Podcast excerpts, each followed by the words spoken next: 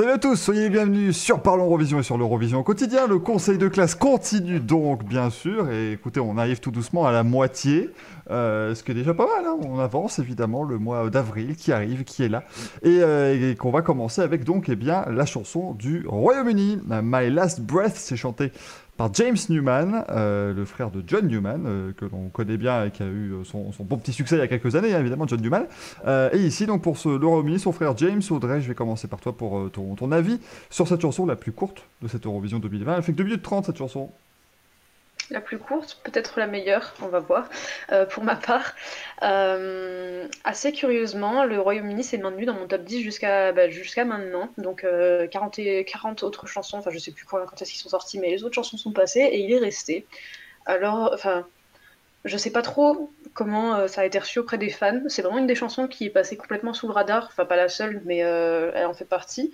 Mais moi, je, suis agréablement surprise. Je m'attendais pas spécialement à ce que le Royaume-Uni sorte un jour de son bourbier. Bon, j'imagine que tout finit par arriver, mais euh, pour le coup, ce pays-là était quand même dans une situation assez catastrophique depuis plusieurs années. Quoi. C'est largement un des pires du Big Five. Un des pires parce que comparé à l'Espagne ou à l'Allemagne ou même à la France, il a vraiment eu aucune période où ça a redécollé.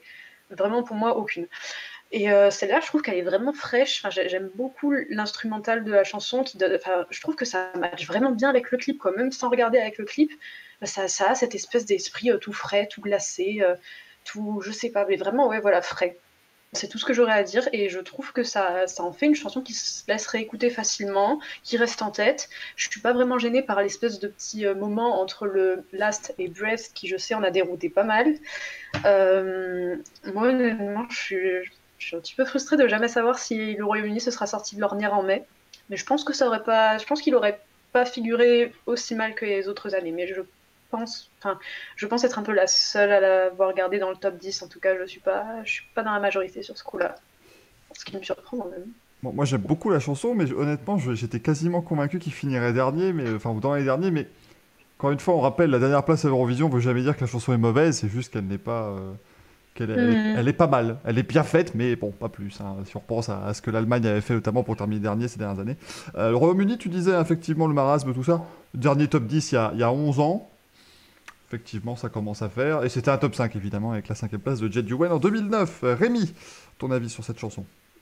Alors, personnellement, je ne suis peut-être pas aussi enthousiaste qu'Audrey, mais cependant, je reconnais que du côté de chez nos amis britanniques, il y a du mieux. Parce que c'est vrai que le Royaume-Uni, ces dernières années, ne nous a pas montré spécialement euh, un investissement démentiel au concours. Bon, c'est vrai comme pays qui a une scène musicale quand même aussi riche, aussi dense, aussi incroyable. Hein. Ils envoient la plupart du temps des propositions assez, assez insipides, hein, pour ne pas dire médiocres. Et c'est vrai que cette année, je suis d'accord, effectivement, il y a du mieux. Alors, avec, euh, avec ce titre, My Last Breath, effectivement, on part sur quelque chose d'assez actuel, voilà, cette pop à la guitare, voilà, ces, ces sonorités-là qu'on entend pas mal depuis quelques années, euh, entend pas mal depuis quelques années. Alors, je suis un plus réservée sur le refrain, personnellement, qui, à mon sens, casse un peu la dynamique du truc. Je trouve que le refrain a plus un côté euh, variété, euh, il, y a une, dizaine d'années, il y a un côté au refrain c'est un peu dommage, mais bon, euh, ça, aurait pu se travailler. Après, sur l'ensemble du titre en lui-même, voilà, on a quelque chose de sympa, voilà, qui, s'écoute bien, certes. De là à marquer suffisamment des mémoires pour pouvoir exister dans cette édition 2020 du concours, je n'irai pas jusque-là. Je, pense qu'en réalité, le potentiel du titre n'était guère plus élevé que les propositions britanniques des années précédentes même s'il y a eu de l'amélioration. Mais voilà, euh, à, voilà, à vrai dire, c'est voilà, c'est quelque chose qui s'écoutant, mais voilà, qui m'a pas non plus marqué de ouf. C'est vrai quand tu disais que ouais, ça, ça, faisait moderne et aussi un peu tout ce qu'on écoute. Moi, je trouvais que ça faisait, ça faisait, britannique en fait pour une fois, parce que c'est vrai que récemment, nos amis euh, du Royaume-Uni faisait plus. Par exemple, bon, l'an dernier, c'était une chanson de John Ludwig, donc je vais éviter de redire son nom parce que c'est celui dont il ne faut pas prononcer le nom maintenant, évidemment. Bigger C'est un scandale. Mais voilà, Bigger ça faisait pas très, euh, ça faisait pas très pop britannique quand même. hein. Et bon, bah, ça s'est vu sur le résultat notamment. Euh, parce qu'évidemment, on rappelle que les Anglais, c'est quand même ceux qui, euh, qui exportent le plus de musique au monde et qui pourtant n'arrivent à rien faire à l'Eurovision depuis. Pouf Je pense que certains, beaucoup d'entre vous qui regardaient, n'étaient même pas nés. La dernière victoire du Royaume-Uni, c'était il y a, il y a 23 ans. Bon Dieu. André, ton avis moi, mon avis il va être assez rapide maintenant. J'ai pas grand chose à dire sur cette chanson. C'est un peu euh, comme beaucoup dans cette édition où on peut pas en dire de mal, je peux pas en dire de bien non plus. Bah, c'est assez sympathique, ça se laisse écouter déjà côté positif. L'interprète, voilà, on- c'est aussi sa voix est agréable à, entendre. Mais voilà, si je veux faire regarder mes notes de quand, quand j'ai envoyé voilà au conseil de classe, bah ouais, c'est assez fade au final. On, on retient pas grand chose, je trouve. C'est dommage. Il y avait il y a de la on va dire du, potentiel. Une bonne mise en scène, je pense, aurait pu euh, redonner un peu de peps à la chanson. Mais euh, bah, moi, je fais partie des gens où effectivement le refrain, ce, ce silence là pour dire bref, bah, je trouve ça un peu, euh, ça, ça casse un peu tout et déjà un peu fade. Alors euh, voilà, ça, en rajoute une couche par dessus. Donc euh, oui, oui, le, Royaume-Uni, je suis assez déçu quand même. Effectivement, ouais, voilà, c'est un pays, euh, c'est euh, de mémoire, voilà, l'un des plus grands exportateurs de musique au monde. Et, euh, et voilà, ils ne proposent pas ce qui se fait de mieux chez eux. Et euh, c'est assez dommage. Effectivement, voilà, la dernière victoire, c'est Catherine and the Waves, hein, donc ça commence à vraiment remonter.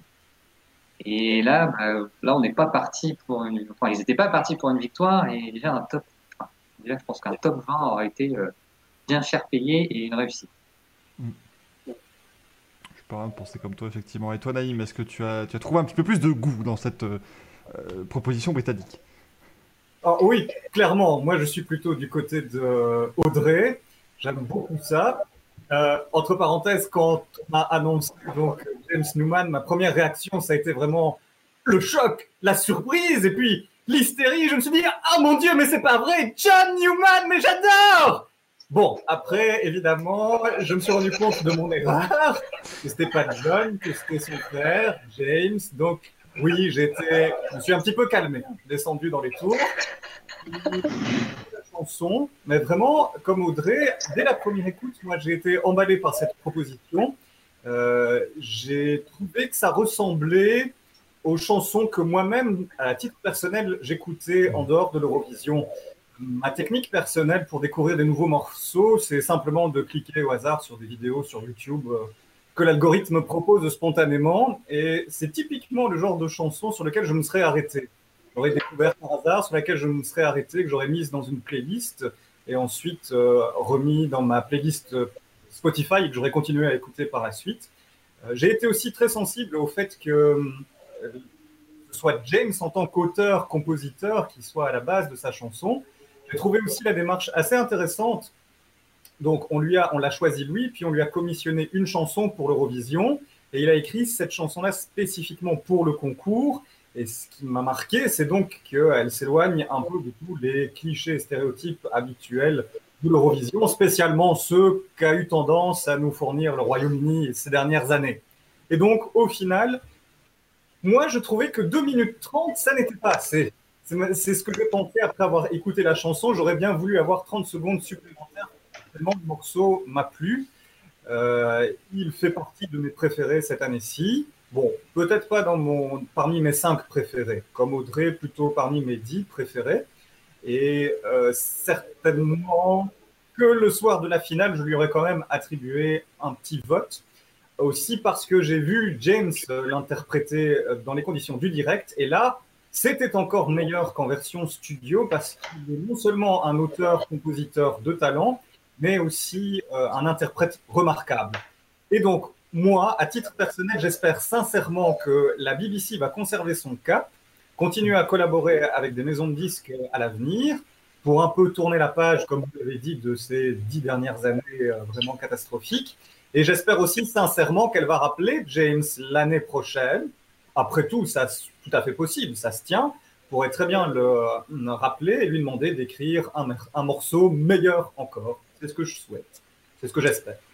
C'est vrai que oui, je me faisais quand même la réflexion. En live, il y a peut-être moyen d'ajouter de l'émotion qui, qui est un peu absente de la version studio, mais c'est normal, c'est une version studio, on va pas, pas lui demander de nous faire décrocher les larmes directement euh, sur la version studio, mais c'est possible, voilà, peut-être avec un grain de voix un peu, un peu, un peu modifié, ça, ça aurait pu être assez, assez sympathique en live. Évidemment, on ne saura pas hein, ce que ça aurait fait comme, comme résultat. Vous allez me dire, effectivement, vu ce que le Royaume-Uni a fait comme dernier résultat, je pense qu'ils vont pas se dire.